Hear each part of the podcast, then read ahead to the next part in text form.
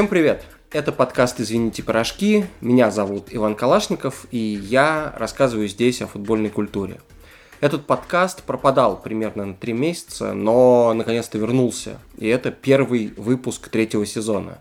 Теперь мы снова будем выходить регулярно, раз в две недели, и вне зависимости от того, слушаете ли вы нас давно или в первый раз, напомню, что подкасту можно и нужно ставить оценки, оставлять отзывы. Проще всего это делать в Apple подкастах или на Кастбоксе. Так о нем узнает больше людей, а те, кто уже знали, но за три месяца забыли о его существовании, вспомнят, что он есть. А человек, который поможет ворваться мне в новый сезон, это Виталий Суворов, который за время отсутствия подкаста продолжал использовать микрофон и прочее звуковое оборудование и записал несколько песен. Виталик, привет. Когда ждать альбом? Привет. Аль- альбом мы все-таки подождать. Еще примерно 4 локдауна мне нужно, чтобы его закончить. Отлично. Но я рассчитываю на самом деле, что мы, во-первых, э, представим какую-нибудь одну из песен прямо здесь в подкасте.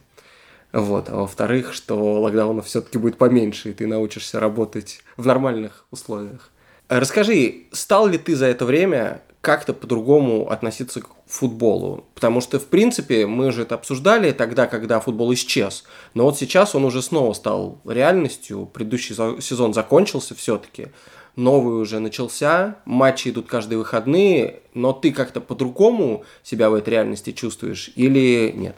Смотри, у меня два таких основных каких-то наблюдения. Первое, это я придумал новый слоган для вообще УЕФА, ФИФА и всех остальных, и звучит он как «Без фанатов футбол просто роскошный».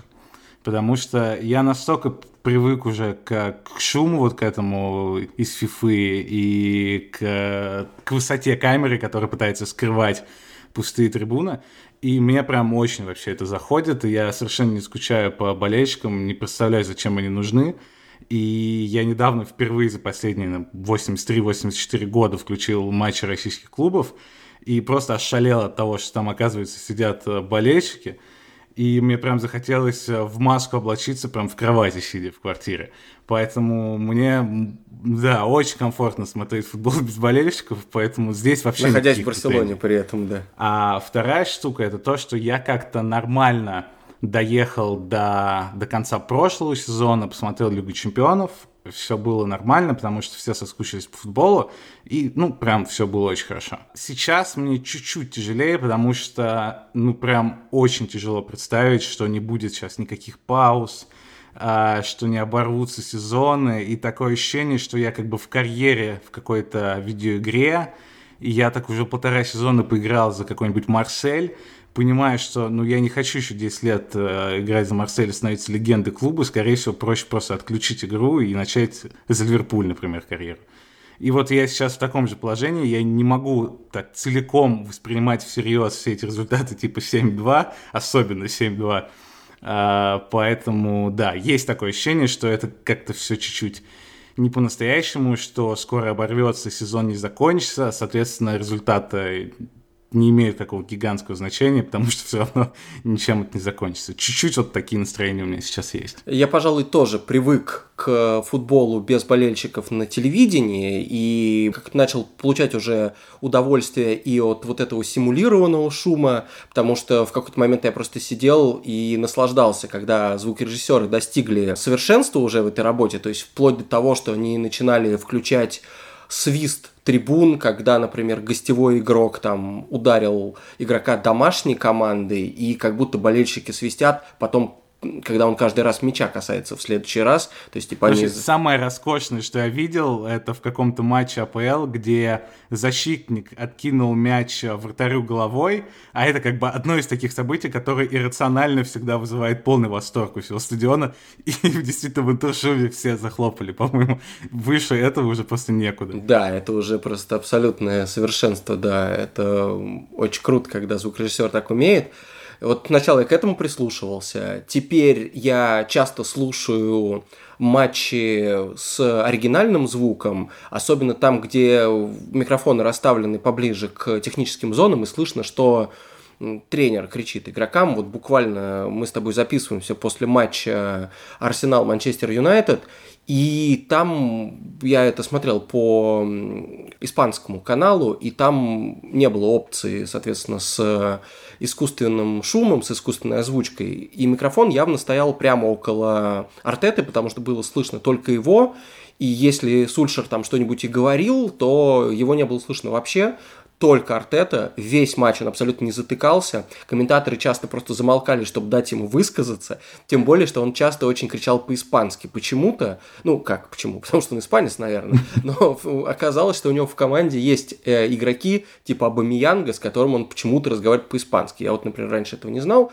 Ну и, значит, он что-то подсказывает ему, что-то кричит по-английски другим футболистам, что-то кому-то кричит по-французски, потому что он играл в ПСЖ. В общем, на самом деле это довольно интересно. Не содержание его фраз, потому что они абсолютно однотипные, и типа, как бы, это как если бы я тебе говорил, Виталик, ну а теперь расскажи какую-нибудь крутую историю, и ты рассказываешь крутую историю. То есть примерно так вот он управляет командой, но забавно, забавно это слышать.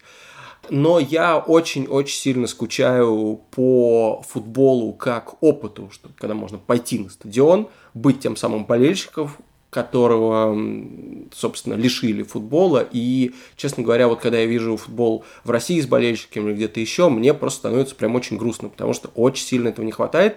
И те два уикенда, на которых в Испании я попал на свой любимый четвертый дивизион, а потом опять все закрыли, они прямо как бы вернули меня в прошлую жизнь, и я даже притворился, что я не замечаю вот всех этих примет новой жизни, тем более они в Испании все, в общем, скорее примерно выглядят так, как в старой жизни. То есть э, сначала ты сообщаешь свои персональные данные, чтобы если что, потом э, тебе сообщить, что ты был на стадионе с кем-нибудь, кто потом сдал, например, положительный тест, но все эти люди делают одной ручкой. То есть все тысячи человек берут одну и ту же ручку, расписываются ей, там и, и заход, проходят на стадион, потом встают, встают на фанатскую трибуну плотно друг к другу, снимают маски, начинают петь. Ну, то есть вот э, с точки зрения опыта это классно, с точки зрения опыта в новой реальности, так, в общем, довольно сомнительно. И я заметил, что я раньше очень смотрел много всяких э, документальных фильмов про футбол, потому что они, ну, как бы, я считаю, что про футбол очень мало хороших художественных фильмов, по-моему, мы уже не один подкаст посвятили этому, потому что реальность футбола круче, чем выдумка. Но теперь мне смотреть документальные фильмы больно, потому что в них футбол настоящий, а я хочу какого-то фикшена и зато благодаря этому я посмотрел шикарнейший сериал, который называется «Тед Ласса». Рекомендую его всем. О, да. И расскажи, что с тобой произошло после того, как я заставил тебя буквально, убедил с третьей попытки его посмотреть. Во-первых, я прямо сейчас смотрю его по второму разу, я уже на восьмой серии снова по второму кругу. Кайф. Во-вторых, я рассказал примерно 150 людям за последние три дня о том, что просто срочно, срочно смотреть этот сериал ну, я в полном, у меня тут нет слов, я просто в полном восторге от всего, от того, насколько, насколько я не, ожида, не ожидал, что будет так круто.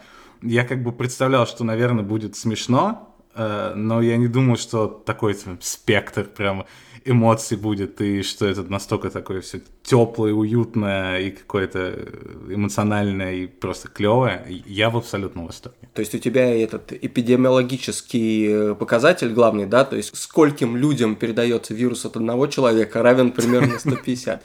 Если что, это сериал про тренера из Америки, тренера по американскому футболу, который приехал в Лондон тренировать местную команду премьер-лиги, вымышленную, естественно, и там просто столкновение миров американского, британского, все очень классно, очень смешно, куча культурных отсылок, в общем, смотрите его. Мы возвращаемся с темой, которой я мечтал посвятить выпуск уже два года, а по-хорошему вообще семь лет, с тех пор, как я попал на одно крутое мероприятие, в котором участвовали маскоты. Это талисманы спортивных клубов, ну, в общем, вы все их видели, э, ростовые куклы в виде обычно кого? Оленей, львов, медведей, пчел, шмелей. В общем, мы сегодня будем обсуждать, кто это может быть. И эти маскоты обычно развлекают публику, это их главное предназначение, но, как выясняется, естественно, количество историй, в которые они попадают, намного-намного больше и более непредсказуем. И эта тема футбольной маскоты удивительным образом несколько недель назад стала актуальной, то есть внезапно ворвалась в информационное пространство, когда футбольный клуб «Арсенал» отправил в неоплачиваемый отпуск своего маскота, которого зовут Гуннер Завр. Э, ты можешь вот объяснить, почему эта новость которую, я уверен, вот прямо все слышали наравне с э, результатами Лиги Чемпионов, почему она настолько взорвала, почему все отреагировали от э, футбольного клуба Севилья, который предложил Гуннерзавр устроить к себе, что было, конечно, немножко лицемерно, потому что оба, ну, не, скорее всего, не, там, не пустили страну на тот момент, и до Месута Азила, который сказал, что из своей огромной зарплаты он компенсирует ему эту зарплату. Что произошло? Почему все люди реагировали на новость про маскота? Во-первых, мне кажется, вот лично для меня это был, наверное, там один из четырех маскотов, которых я вообще знал и мог в лицо, в мордочку узнать, потому что все остальные, ну, я как бы фотографии периодически странные мелькают в стиле там, э, ну, каких-то совершенно диких и странных э, штук. А, ну вот, э, этого парня я прямо знал. И как бы, это, по сути, единственная вообще живая легенда Арсенала, особенно после ухода Арсена Венгера.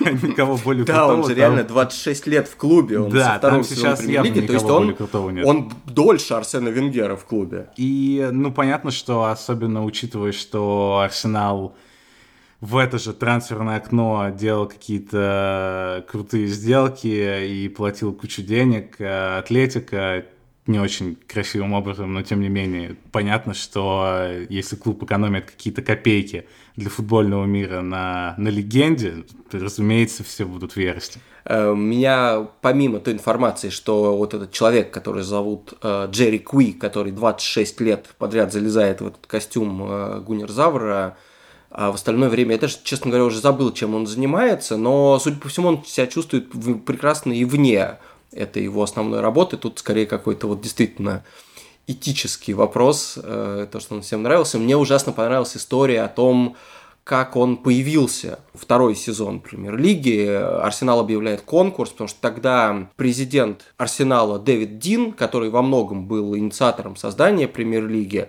и он хотел, чтобы были черлидерс, он хотел, чтобы было все как в Америке, все вот прям очень ярко, и чтобы оставить в прошлом вот этот вот эм, футбол 80-х с пожарами, убийствами, драками, вот всем этим адом, он хотел, чтобы все было вот прям совсем по-другому, и объявили конкурс, чтобы дети рисовали разных каких-то персонажей, и в итоге вот победил этот непонятно откуда пришедший в голову 11-летнему мальчику по имени Питер Лавелл динозавра. Сам Лавелл потом рассказывал, что он просто посмотрел фильм, который тоже в 93 году вышел, периода, Парк да, Юрского, да, да. Спилбергевский фильм, и, в общем, почему-то он решил, что независимо от того, водится ли в Северном Лондоне динозавры или нет, надо как бы нарисовать его, и, и все получится. И спустя 19 лет, а, когда Питер Лавелл, собственно, находился на собственной свадьбе, и его лучший друг, который произносил речь про то, какой Питер крутой, он рассказал про какие-то его там, видимо, человеческие свойства и так далее, и внезапно закончил эту речь тем, что о, как бы, возможно, вы не знали, но он еще и придумал Гуннерзавра, и в этот момент к нему на свадьбу вошел Гуннерзавр, значит, уверенно встал на место священника, который должен был там стоять между женихом и невестой, и, в общем, как бы все это дело оформил, так сказать, эту церемонию бракосочетания. Этот Питер был, естественно, в шоке, но очень доволен. Хотя у него, конечно, судя по его интервью с Гуннерзавром, какие-то немножко, знаешь, странные отношения, потому что он его называет то- только полным именем, а именно Гуннерзавр Рекс, и еще говорит, что он ему как сын, с которым он не часто разговаривает. То есть тоже какой-то такой вайб такой странный. При том, что мы все знаем, что чувак, который внутри Гунерзавра, он примерно в отцы годится этому Питеру, и он ему там почти 60 лет. Ты, кстати, чтоб ты знал, ты сейчас рассказал неофициальную версию появления Гуннерзавры, потому что, согласно официальной версии Арсенала, в 90-х у них какие-то там раскопки на стадионе проходили, они реконструировали одну из трибун и обнаружили какой-то неведомый предмет, который они сначала приняли за бомбу Второй мировой, а потом оказалось, что это гигантское яйцо. И чудодейственным образом чуть позже из этого яйца вылез маленький гуннерзавр, которого моментально одели форму Арсенала и сказали, что теперь ты будешь здесь э, жить э, до того момента, пока спустя многие годы не ударит по нас локдаун и не понадобится чуть больше денег на зарплату Узила. Слушай, а тебе не кажется, что это один из главных сценарных ходов э, «Игры престолов» за много-много лет до появления «Игры престолов», как найдено было яйцо, из которого вылупился динозавр? Кстати, э, я знаю человека, который общался с Гунерзавром лично.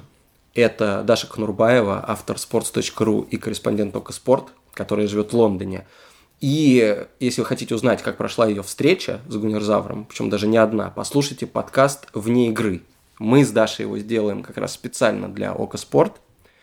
И выходит он каждую неделю. Мы там тоже примерно говорим о футбольной культуре, но это касается только Англии. Вне игры Ока Спорт ищите во всех, во всех, во всех средах и слушайте тоже. Давай перед тем, как мы начнем рассуждать о том, зачем вообще нужны маскоты и чем они нам нравятся или не нравятся, послушаем английского журналиста Ника Миллера. Он продюсер подкаста «Тот или футбол шоу», одного из самых популярных подкастов в Англии. Там регулярные контрибьюторы этого подкаста типа Майкла Кокса или Джонатана Уилсона довольно часто появляются. Это подкаст с миллионами какими-то дикими прослушиваниями. И вот его продюсер в свободное время почему-то решил написать книжку про маскотов. Я спросил его, во-первых, зачем он это сделал, а во-вторых, э, что он вообще думает обо всей этой культуре. Как вообще так получилось, что маскоты стали частью английского футбола? Их ведь довольно сложно назвать традиционным атрибутом английской футбольной культуры. Well, I think it's um, partly because, and this is something that a lot of people in England complain about, but it's not necessarily a bad thing. Думаю, отчасти это произошло из-за того, на что люди в Англии жалуются особенно часто, из-за американского спорта. То есть из-за идеи, что игры как таковой недостаточно для того, чтобы полноценно развлечь зрителей. В Америке считают, что поход на стадион — это опыт, переживание, во время которого ты должен не только смотреть на поле, но и получать другие впечатления. Кстати, лично я не считаю это плохой концепцией. Другая причина в том, что маскотов придумали в первую очередь ради детей, пусть даже они нравятся и некоторым взрослым типа меня.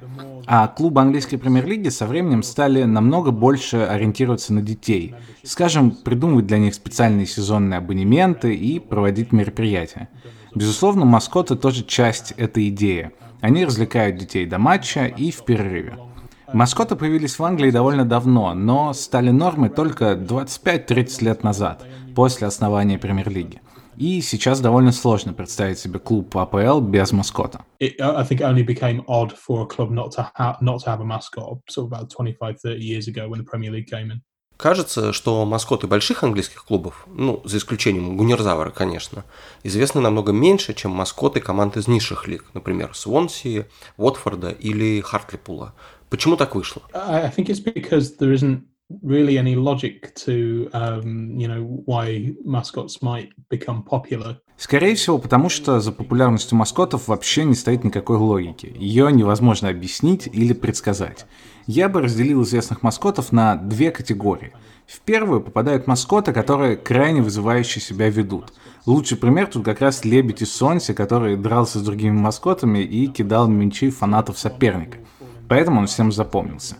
А во второй категории маскоты, которые просто очень странно выглядят.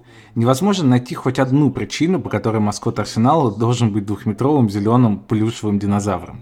Да, его придумал 11-летний мальчик на детском конкурсе, но я все равно не понимаю, по какой логике его одобрили и выбрали маскотом, и уж тем более, почему это сработало. А еще есть маскоты, которые выглядят ровно так, как и должны, но это редко кого-то впечатляет. Например, маскота Манчестер Юнайтед зовут Фред the Red, Красный Фред, и он дьявол. Что абсолютно логично, потому что прозвище МЮ – Красные Дьяволы. В то же время это очень скучно, к тому же Красный Фред не делает ничего запоминающегося. В общем, мне кажется, что не существует рецепта, как создать успешного маскота, который бы всем понравился. Возможно, в Америке это куда более продуманная индустрия, где есть свои секреты, но в Англии точно не умеет придумывать э, популярных маскотов на заказ. But in English football, there's no particular logic to um, why mascots become popular, I don't think. Когда вы писали книгу про маскотов, удалось ли вам пообщаться с людьми, которые находятся внутри этих костюмов? Считают ли они это просто работой или для кого-то это призвание? Yeah, um, I spoke to a, a few people who've kind of been that- Да, я говорил с несколькими из них. Честно говоря, не существует одного универсального сценария, как э, люди становятся маскотами.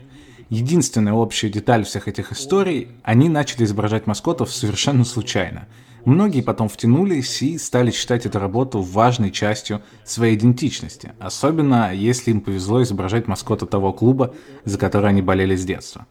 Лично мне очень запомнился разговор с человеком, а, который работает маскотом Уотфорда. Его зовут Харри the Hornet, то есть Шершень Харри. Ему настолько понравилось быть маскотом на выходных, что теперь он превращается в шершня Харри и в будние дни. Например, приходит к детям в школу или идет с болельщиками в паб в костюме маскота. Для него это проявление любви к клубу. For some people, it really gives an added extra so- something, an added purpose or whatever to how people are fans of these football clubs. Мне рассказывали, что в российских клубах люди, играющие маскотов, могут меняться несколько раз за сезон. А как это устроено в Англии? Generally speaking, there's there's one person for, for a long time. Обычно этим а, занимается один и тот же человек на протяжении долгого времени. Конечно, бывает, что его иногда кто-то подменяет по бытовым причинам, из-за болезни, например, или неотложных дел. Я, например, знаю человека, которого как-то попросили изображать гуннерзавра на детском празднике, и ему очень понравилось. Но потом оригинальный исполнитель роли гуннерзавра вернулся из срочной поездки и сказал, «Чувак, это был первый и последний раз. Это мой костюм». Так что обычно, да, это один и тот же человек. Интересно, что в Америке многие воспринимают опыт изображения маскота как этап формирования характера и прокачку социальных навыков, а не как ленивую прогулку вдоль поля в нелепом костюме. Если относиться к этому делу серьезно, то его надо повторять снова и снова, учиться развлекать зрителей, учиться навыкам публичного выступления, формировать образ и личность маскота и так далее. В таком случае это и правда должен делать один человек. Changes the the sort of whole sort of personality of, of the character. Правда ли, что маскотам нельзя разговаривать с болельщиками? Generally speaking, no, they don't talk. I mean, it's like Да, как правило, они ничего не говорят. Это как в Диснейленде. Можно пообниматься и пофоткаться с Микки Маусом, но он вам ничего не скажет. Точно так же и с маскотами. Они просто стоят, машут людям рукой и молчат. А кто ваш любимый маскот в английском футболе? Uh, my favorite English football is uh, the West Brom Ideal Boilerman. Мой любимец – идеальный бойлермен, маскот клуба Вестбромвич Альбион. Это прямо настоящий бойлер, нагреватель воды, который висит у вас дома. Когда-то Вестбром подписал контракт с производителем таких бойлеров, компанией Ideal Boilers, а они решили предложить клубу вот такого маскота. И поскольку у Вестброма не было своего маскота, они почему-то согласились. И вот теперь у них по бровке ходит гигантский бойлер, из которого торчат руки и ноги.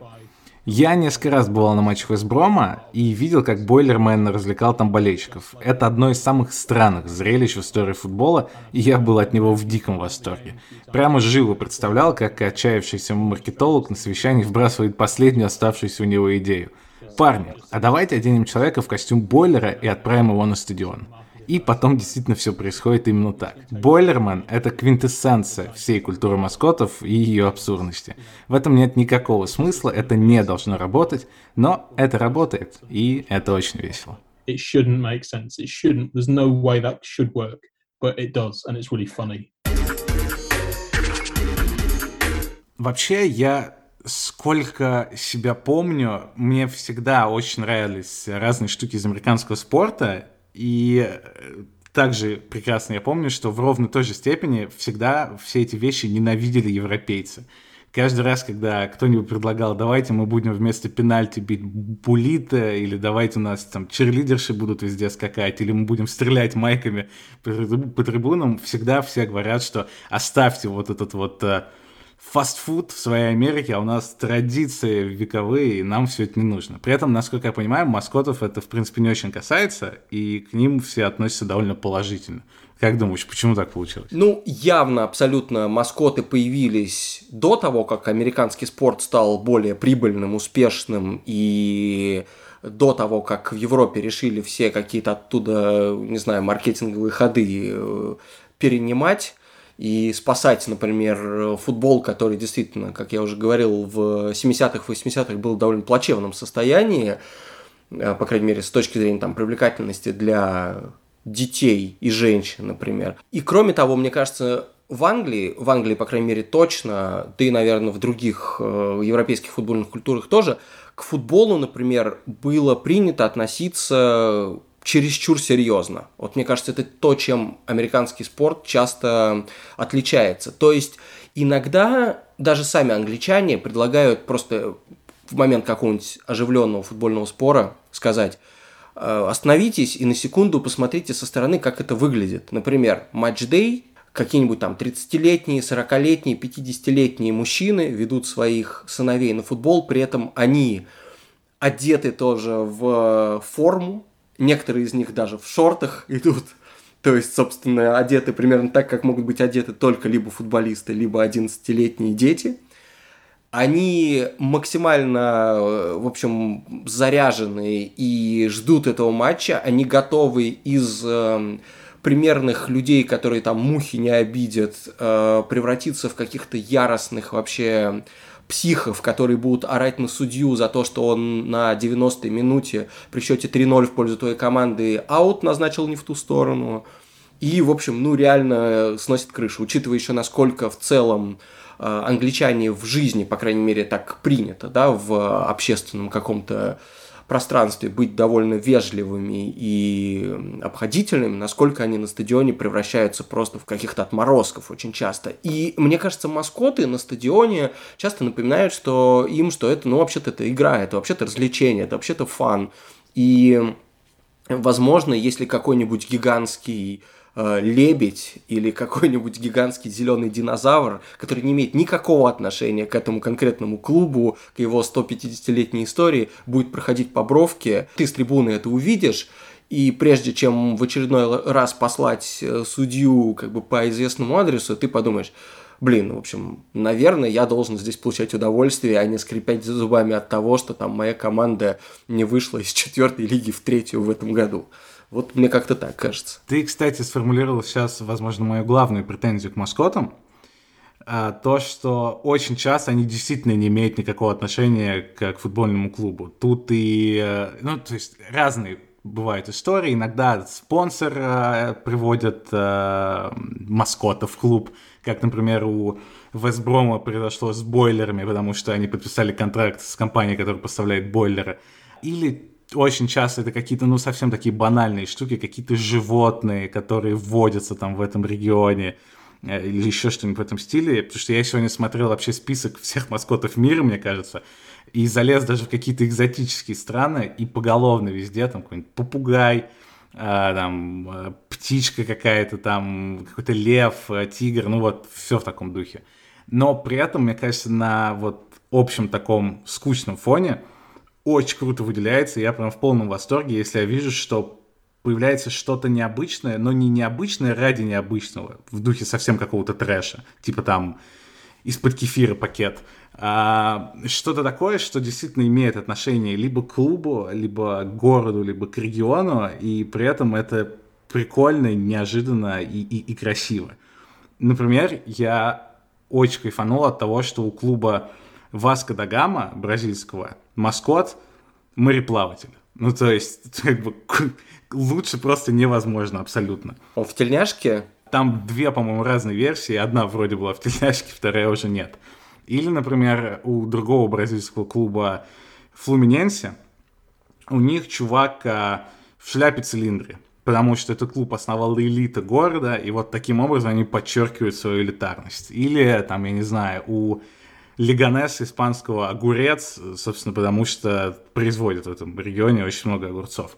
А вот такие истории как-то сразу очень греют душу, потому что, ну, ты видишь какую-то добрую фантазию за ними, а не либо что-то супер скучное, либо какой-то трэш ради трэша. Да, у меня тоже есть такой пример, и я думаю, что, в принципе, ты можешь прям с одной попытки угадать, про что я сейчас буду рассказывать. Про пример э, маскота, который персонально нравится именно мне и очень подходит по истории своему клубу. Не помню, какого клуба, у Брайтона, что ли, не вспомню сейчас, какой клуб, в общем, гигантский пирожок, видимо. Разумеется, разумеется, но только давай первую часть твоего сообщения обязательно вырежу, потому что, как бы, ладно, там болельщики Брайтона, не знаю, есть ли они среди слушателей подкаста, но тут просто я сам могу обидеться, понимаешь, потому что ты должен знать, что э, пирожок в качестве маскота у Уигана, потому что Уиган это столица, как бы столица пирожковая, таких вот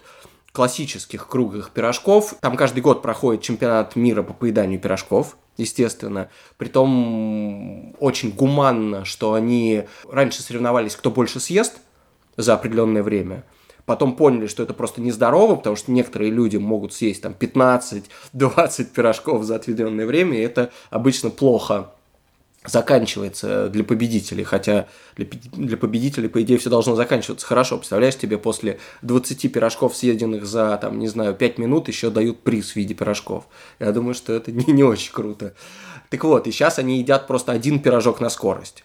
И все, кто быстрее съест, и это соревнование занимает примерно там от 30 до 50 секунд обычно. Ну и, естественно, они сделали, да, они сделали пирожок своим маскотом, по-моему, только на один сезон, но, естественно, все были в в дичайшем восторге, и э, это максимально подходит и, и клубу, и э, английскому футболу в целом. В общем, идеальное попадание.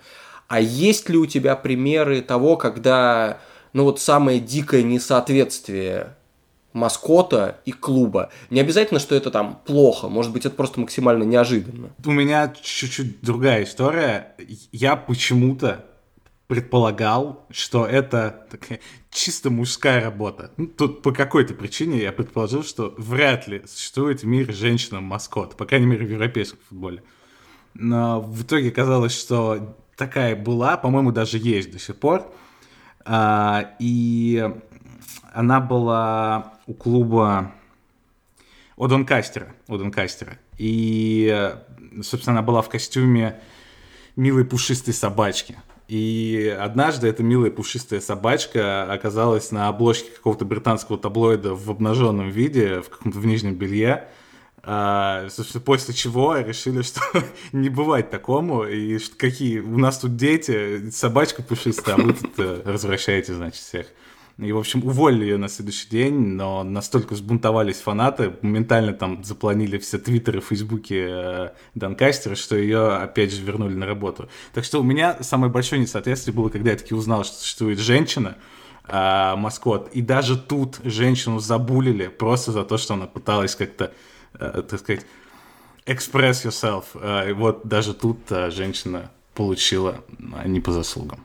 Погоди, а где была вот голова, собственно, маскота собаки, собаки во время она фотосессии? Она на кровати лежала, как бы голова э, маскота. То, то есть она присутствовала в кадре? Да, да, да, да. То есть прям на обложке была э, ну, это сам... обнаженная э, девушка, и рядом с ней гигантская голова плюшевой собаки. По-моему, это шикарный ход абсолютно. Непонятно, чему, чему здесь надо было возмущаться. Наоборот, зато из-за этого все узнали про маскота, и я уверен, очень много людей особенно мужчин, узнали про клуб Донкастер в принципе, ну, за пределами Англии, по крайней мере. А у меня есть история про маскота, который максимально не соответствует своему клубу. Есть такая команда, которая называется Bohemians.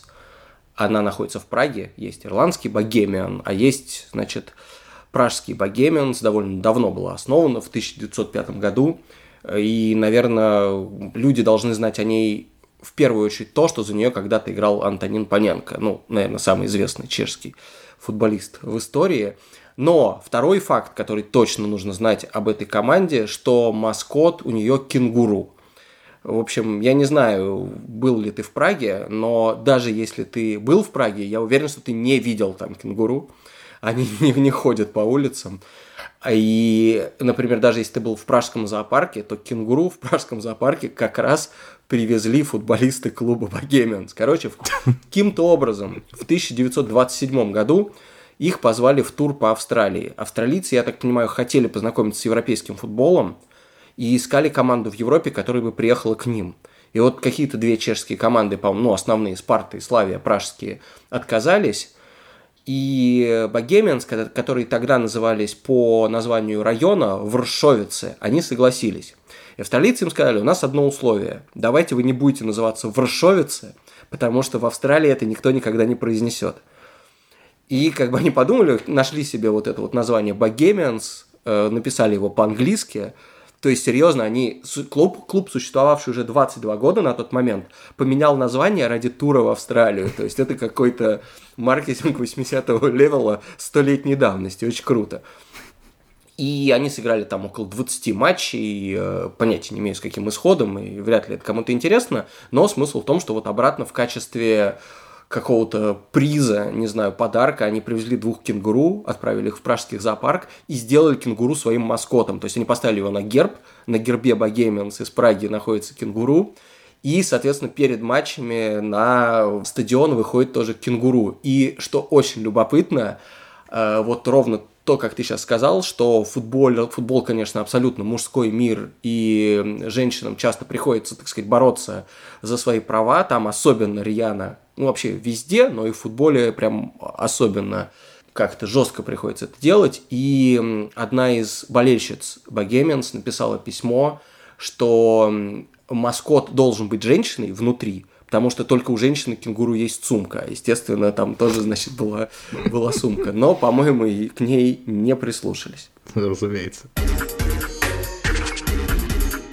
До сих пор мы говорили только про маскотов клубов. Я хотел затронуть тему про маскотов чемпионатов мира или Европы. Запомнился тебе хоть один символ большого турнира? Вот вообще нет. Почему-то маскоты турниров совершенно никак меня не привлекают. Ну, потому что, наверное, ты особенно четко понимаешь, что это просто 10 40-летних мужчин заперлись в кабинете однажды вечером, 4 часа брейнштормили, какое животное будет скакать на экране, и как бы на этом все закончилось. Какой-то глубокой истории я за, за этим не вижу, поэтому в этом плане мне как-то совершенно мимо меня проходит всегда. Но при этом же у тебя наверняка есть какой-нибудь э, любимый турнир. Что у тебя вообще главное там воспоминание? Чемпионат мира, может, там 2002 года или что-то еще? Какой ты турнир считаешь своим самым любимым и чтобы он был из детства при этом? Ну, скорее 2006, но я даже сейчас не вспомню, честно говоря, кто там был в 2006. Очень удобно, что мы записываемся из дома, потому что я прямо сейчас загуглю и посмотрю, кто же там был, чтобы освежить детские воспоминания. Лев там был, совершенно ни, ничем Там не большой такой гигантский лев в форме сборной Германии, по-моему. 10 40-летних мужчин плохо выполнили свою работу в 2006 мне совершенно не запомнился. Я, по-моему, помню, как его звали, я сейчас импровизирую. Я тоже сижу дома, но мне лень тянуться до ноутбука и смотреть в интернете. По-моему, звали Голео, нет? Как-то так. У него было очень так, глупое имя. Так. Здесь еще очень удобная расшифровка, что гол это гол, а лево это лев. Так что никаких вопросов больше. Ну да, видимо, они это еще и пояснили прямо в презентации, как ты говоришь, чтобы уж никого не осталось сомнений, что это хороший выбор. Да, это действительно был очень плохой маскот, он мне тоже абсолютно не запомнился, но вот, например, маскота чемпионат мира 90-го года в Италии, я помню великолепно, это такой деревянный человек, которого похожий на, как сказать, на несколько шлагбаумов. И э, вот как его звали, его как-то звали очень Чао. странно, тоже Чао. его звали Чао. Но он был раскрашен в цвета, э, соответственно, итальянского флага, бело-красно-зеленый, и он был из какой-то абсолютно другой эстетики. Он не был похож на вот этих обычных мягких, плюшевых, каких-то антропоморфных зверей, и мне он запомнился абсолютно навсегда. И главное, в Италии была очень популярна символика с ним, то есть в виде каких-то там штук для ключей, э, кошельков, эм, не знаю, сумок. И вплоть до того, что они на каком-то фиате э, специальной модели прямо на борту машины рисовали этого, значит, э, Чао, писали Италия 90 и продавали так. Да, это прям очень круто, очень круто. Подожди, а, а Забивака, что ты думаешь про Забиваку? Ну, слушай, чтобы, чтобы обойтись без лишних выпадов, я просто тут без комментариев обойдусь, потому что, ну, не, друзья, ну, это, это, это просто, это, это плохо, это плохо, друзья. То есть ты думаешь, это и некрасиво, и к России не имеет никакого отношения? Не, я просто думаю, что вот э, ровно 15 секунд назад ты был первым человеком, который вспомнил его существование за последние два года, потому что, ну, тоже какая-то совершенно незапоминающаяся история. И, ну, серьезно, животных в виде талисманов прям, ну, невозможно уже видеть, поэтому я надеюсь, э, в следующий турнир что-нибудь более интересное предложит. А, ну, мне, кстати, скорее он понравился. Я помню, что мне показалось имя его довольно... Вот мне имя понравилось, честно говоря. Мне показалось, что это именно как слово, которое... Когда оно латиницей, да, оно, оно прикольное, я согласен, потому что оно ну, какое-то оно вроде как бы русское, оно на русском ультрарусское, а когда его пишешь латиницей, оно какое-то прям максимально универсальное вообще для любой страны. То есть в этом плане круто, да. Мне очень понравилось, что из-за него, особенно в атмосфере, вот помнишь, перед чемпионатом мира в России 2018 года же все, очень многие медиа, особенно англоязычные, писали про то, что будет очень плохо, страшно, нас всех побьют и так далее. И вот, оказывается, даже Забивака реально породил две, я знаю, по крайней мере, две точно совершенно конспирологических теории, теории заговора. Первый, один автор, по-моему, на ESPN, то есть, в общем, на не последнем издании написал, что Забивака это совершенно точно отсылает к слову «забивка», ну, которого не существует, естественно, в русском языке, ну, как такового, да, а забивка – это когда ты забиваешь стрелу в лесу э, другим фанатам и дерешься. То есть он, он серьезно считал, что то есть как бы глагол забивать безусловно присутствует, но он употребил слово забивка и решил, что это вот прямо русские так и говорят, и забивака, конечно, э, что-то про это. А второй человек, не помню где, написал, э, что Забивака пропал посреди турнира после того, как сфотографировался с Путиным, и потом он исчез. То есть вот в первые две недели турнира он был там везде, в Твиттере FIFA, в, во всех, ну, появлялся на каких-то там событиях, перед матчами его можно было увидеть, а потом в какой-то момент встретился с Путиным и пропал. И оказалось, он это связывал с тем, что к середине чемпионата мира появилось очень много фан-арта, в основном сделанного в Японии, Корее и везде, где вот в, в том регионе, где делают самый крутой фан-арт. И там Забивака был э, с радужным флагом, на котором были серп и молот и звезда. Вот. И такой, в общем, в блестках, с нарощенными ресницами и так далее. И этот человек сказал, что после этого, когда, значит, видимо, какие-то ФСБшники увидели зашли, значит, на сайт э, с фанфиками и увидели там забиваку с раздужным флагом, они решили, в общем, его запретить. Но, то есть, вот, когда я ознакомился с этим, я просто, я понял, что, возможно, ради этого его и столы придумать, потому что, конечно, иначе бы таких историй не появилось. Мы с тобой уже обсудили, что существуют разные типы, что чаще всего это какие-то животные, периодически происходит что-то внезапно, и люди как-то связывают а, местную культуру или какие-то местные достопримечательности вроде пирожка, и они превращаются в маскоты. Мне еще нравится самый редкий, возможно, тип, это когда живые люди становятся маскотами. Многие, наверное, знают, что в Портленде перед матчем выходит чувак, который распиливает бревно, и, собственно, Портленд дровосеками называют. А, возможно, кто-то вспомнит, потому что я совершенно точно помню, что вот в 2008-2009 на подъеме Барселоны Гвардиолы тогда была просто уйма текстов про Барселону, и вот э, про этого человека совершенно точно писали на русском языке. Потом я долго-долго о нем не слышал, и вот сейчас я снова про него вспомнил, что у Барселоны, собственно, тоже есть живой маскот, э, которого зовут Дедушка Барселоны, и маскотом он, собственно, стал случайно, потому что в каких-то 20-х нарисовали доброго дедушку, практически Санта-Клауса, только в каталонской красной шляпе баритина, с такой с бородой, с густой, с пузом э, и, и всем таким э, в какой-то местной газете. Он превратился в символ Барселоны, а много лет спустя, то ли в 84-м, то ли в 85-м, какой-то дедушка пришел на Камп и все вдруг поняли, что это же просто живое воплощение этого дедушки Барселоны, потому что он тоже был в Баритине, у него тоже была густая борода и пузо. Я отказываюсь верить, что это было какое-то совпадение. Чувак по-любому просто все спланировал идеально, еще попросил, и кричал, наверное, особенно рьяно, чтобы на него все оборачивались. Ну, в общем-то, он превратился в живого такого маскота Барселоны. 20 лет подряд ходил постоянно на Камп Ноу, сейчас ему уже за 80. На каждый матч он, конечно, не приходит, но периодически все равно заглядывает. Более того, он а, родился в Каталонии, но не в Барселоне, а в каком-то крошечном городке рядом с Андорой, в названии которого есть слово «Гвардиола». И вот в этом самом городке он открыл кафе, который называется «Дедушка Барселона». Там все обклеено его постерами, кафе управляют его дети. Он периодически там читает утром какую-то газетку, или Мунта Депортиво, видимо. И что главная моя новость для тебя, это что я посмотрел в гугле, у него оценка 4,4. То есть можно, можно идти. Я предлагаю, когда все откроется, следующий подкаст а, записать, собственно, из этого кафе. Там вроде какие-то сэндвичи прям прикольные, мне понравились по фоткам. Это очень крутая история, потому что этот дедушка жив, да? Жив, да, абсолютно. И в здравии вроде бы в полном.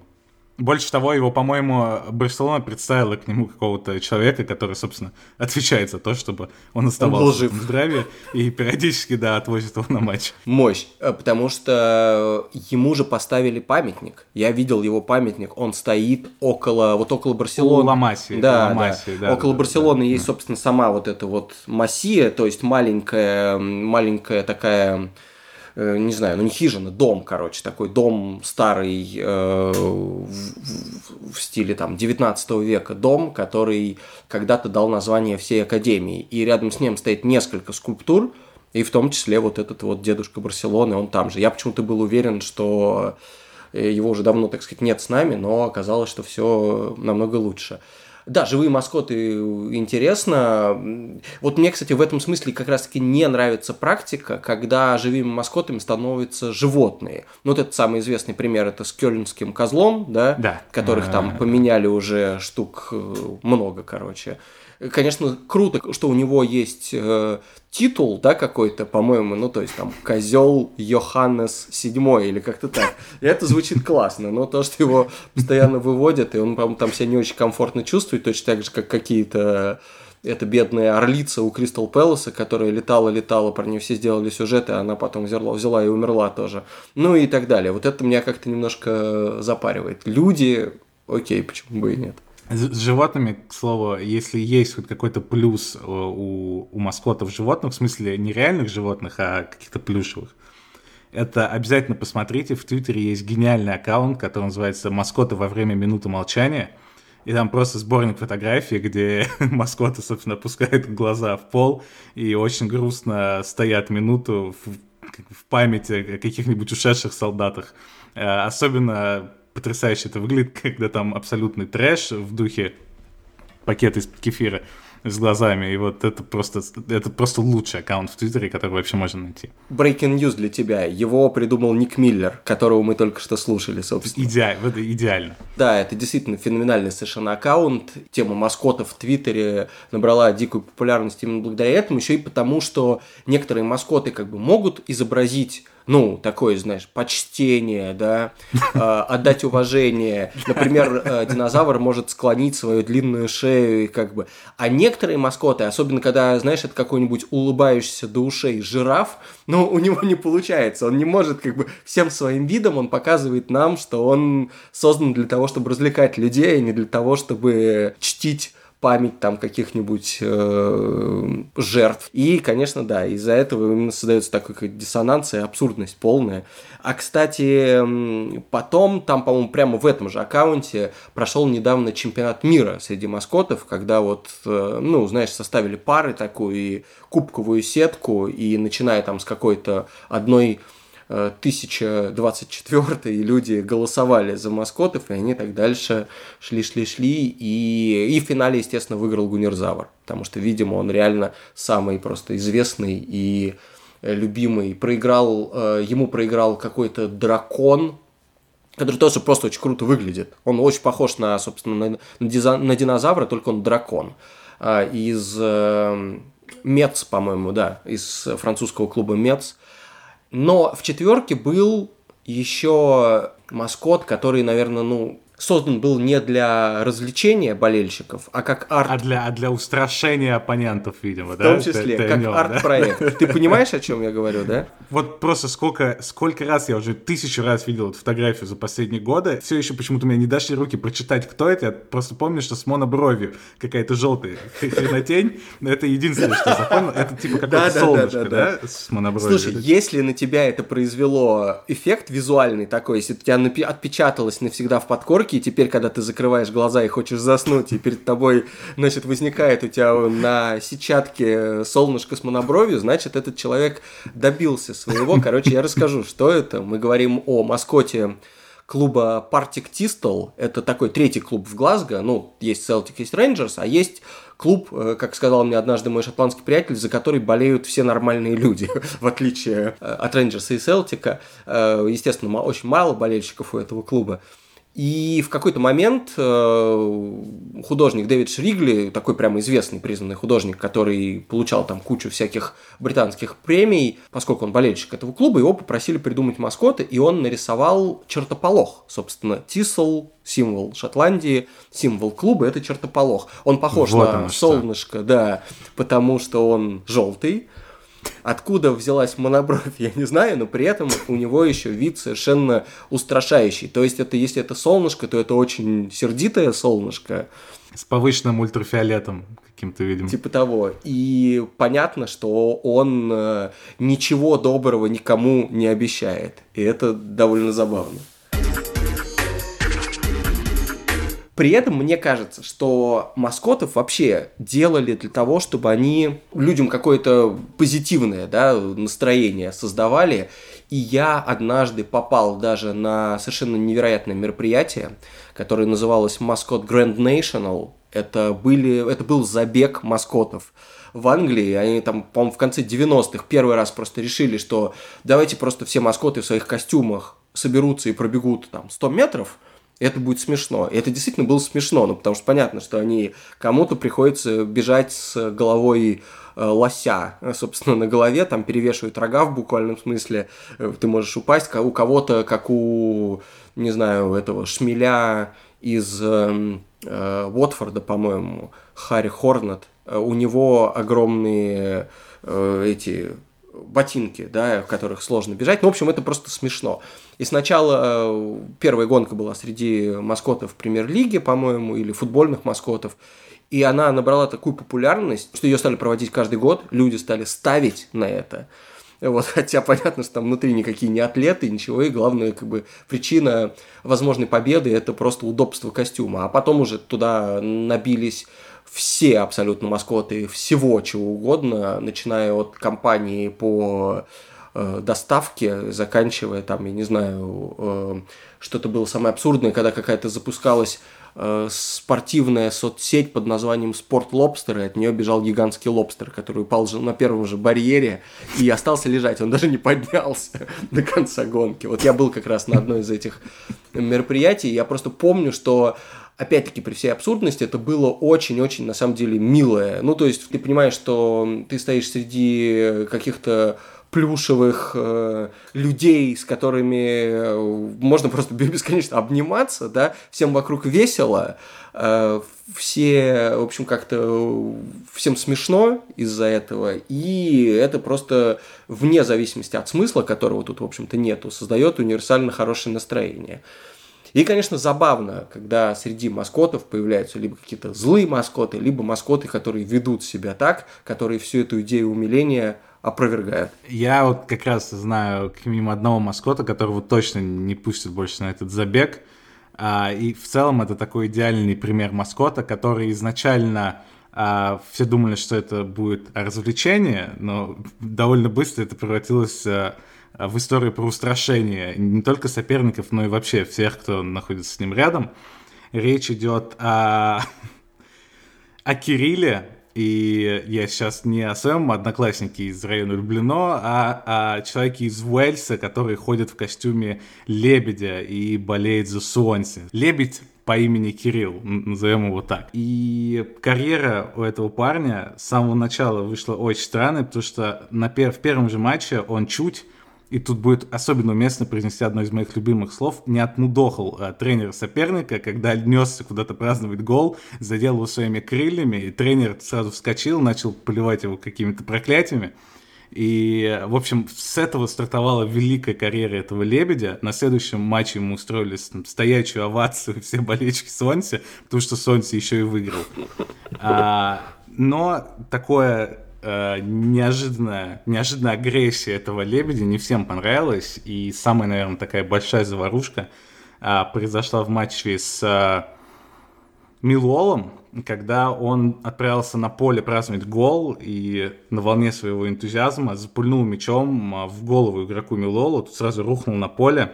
Через некоторое время скрутили этого лебедя, как написали в британских газетах, а, связали его по лапкам э, и крыльям, и, короче, в, в зал суда отправили, где он, куда он пришел, собственно, прямо в костюме лебедя, отказался отвечать на вопросы судьи, потому что, очевидно, лебеди не умеют говорить. А, при этом его отмазали, потому что Сонси нанял этому лебедю ровно того же адвоката, который защищал Эрика Кантона после удара кунг-фу болельщика Кристал В общем, этот, этот адвокат э, отмазал лебедя непонятным образом.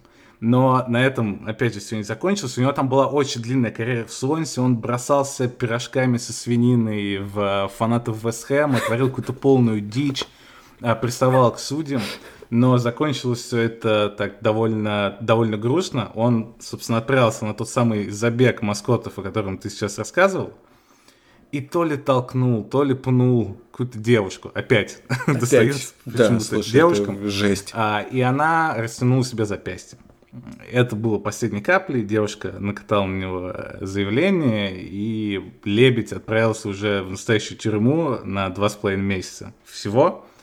А, но этого хватило для того, чтобы у него отбилось желание работать маскотом, плюс у Sony там новые владельцы, владельцы пришли, и вообще 90-е отступили, пришли какие-то рекламные контракты, американские спонсоры и все дела – и Сонси уже не очень хотелось, чтобы их маскот в, в, в кунг-фу стиле просто вырубал э, болельщиков и судей, а потом в интервью голландскому телевидению говорил, объяснял свою агрессию тем, что don't fuck with the swans.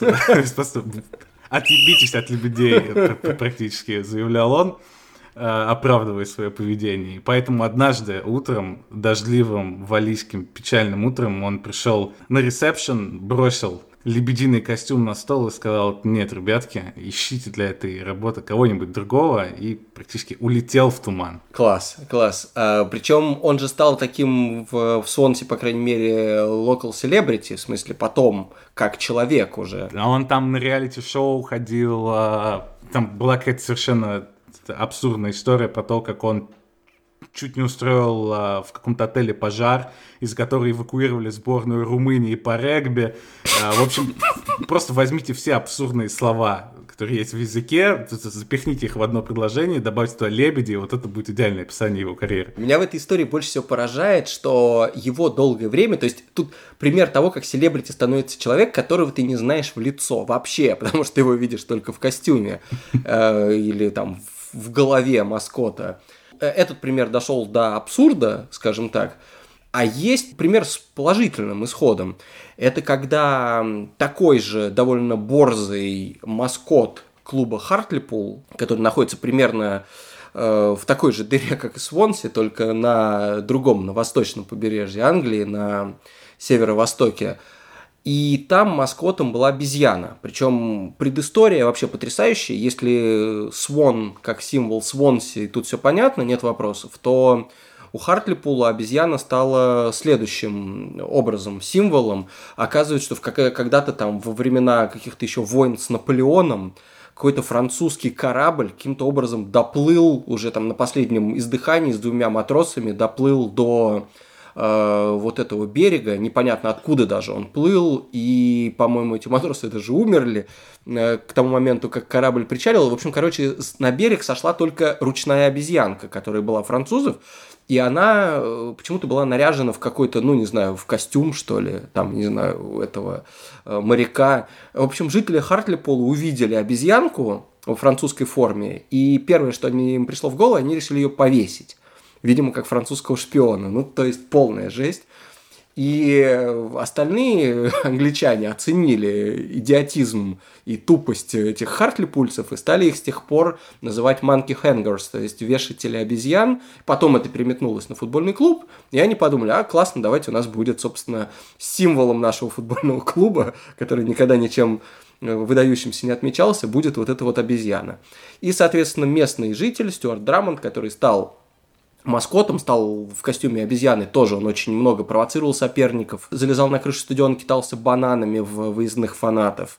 Значит, он тоже там приходил с какой-то с надувной, значит, куклой на матч и как бы подразумевал, что это соперник. Тоже кого-то там толкал стюардов. В общем, но не настолько он был беспредельщик, как э, Кирилл, как лебедь Кирилл, господи, это звучит, звучит как, в общем, очень-очень приятно, понимаешь? Лебедь, здравствуйте, я лебедь Кирилл, и ты не представляешь себе человека, который там, в общем, эм, реально тебе может э, просто в, в, в морду дать в качестве приветствия. Так вот, а это, значит, обезьяна из Хартлипула. В какой-то момент этот чувак стал известным, но опять-таки его никто не знал толком в лицо, просто люди приходили на стадион часто, чтобы в том числе на него посмотреть. И он подумал, что он может стать э, мэром города.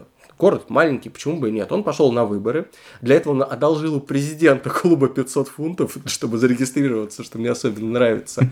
Вот. Для избирательной кампании придумал э, слоган «Бесплатные бананы школьникам». Для северо-востока Англии это особенно круто звучит, потому что я думаю, там, в общем, немного бананов было. Практически Маркус Решфорд своего поколения. Абсолютно, это совершенно точно. Он предвосхитил Маркуса Решфорда.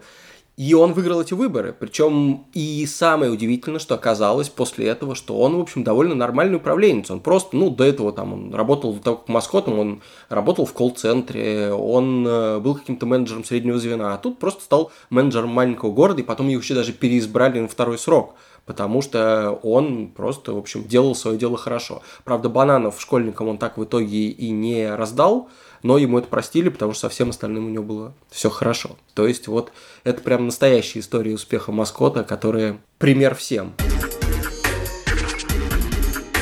Это был подкаст «Извините, пирожки». Мы вернулись. Это начало третьего сезона. Дальше все будет регулярно, часто и надеюсь, так же весело, как сегодня. Не забывайте, что у подкаста есть Patreon, где можно поддерживать подкаст любой абсолютно суммой. К сожалению, там все это измеряется только в долларах, учитывая, что происходит с курсом доллара. В общем, хорошенько подумайте, но помните, что даже один доллар в месяц все равно очень достойная поддержка, которая позволяет подкасту развиваться. И слушайте подкаст на всех абсолютно платформах, везде, где вы слушаете подкасты, Apple Podcast, Google Podcast, CastBox, Spotify, к сожалению, в российский Spotify подкасты еще не заехали, но если у вас вдруг есть иностранный аккаунт, слушайте там. Яндекс Музыка, ВКонтакте, абсолютно везде, плюс анонсы подкаста выходят на сайте sports.ru, и, соответственно, у sports.ru очень-очень много других подкастов.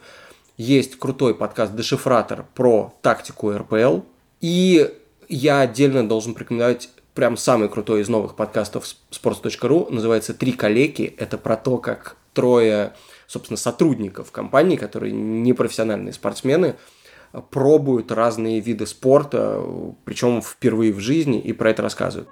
Привет, меня зовут Саша Бушмакин, мне 26 лет, и я травмировал колено во время футбольного матча. Если что, я играл, не смотрел. Каждый день я трачу на дорогу до офиса по 3 часа, и тренироваться совсем нет времени. Меня зовут Денис Ярославцев, мне 26 лет, и я уже успел травмировать спину. Я работаю в офисе, уже никогда не подниму 100-килограммовую штангу, но поднять с дивана в этот раз, похоже, мне себя придется. Я Лена Груздева, мне 25. Я получила черепно-мозговую травму и веду очень сидячий офисный образ жизни. На спорт нет времени, а пробовать что-то новое страшно страшно из-за травмы. И все мы хотим с этим что-то сделать и понимаем, что мы такие не одни. Люди, которые много работают, которым слегка или сильно за 20, которые любят спорт, но боятся им заниматься из-за проблем со здоровьем или хронических травм, или просто не находят на это времени. Поэтому мы запускаем подкаст, где каждую неделю мы будем по очереди пробовать тренировки по разным видам спорта. От карате до водных лыж. Мы расскажем, как совместить спорт со своими болячками, с плотным графиком и даже с маленькими детьми. Наш подкаст называется «Три коллеги». Я думаю, вы уже поняли, что не случайно. Но ради вас мы готовы пробовать абсолютно все активности и победить свои страхи. Слушайте нас каждую неделю на всех аудиоплатформах. В подкастах Apple, Google, CastBox, Яндекс.Музыки, на YouTube и, конечно же, на sports.ru. До встречи! Здесь были Виталий Суворов и Иван Калашников, и я завершу этот подкаст именем лучшего маскота в истории чемпионатов мира. Чао!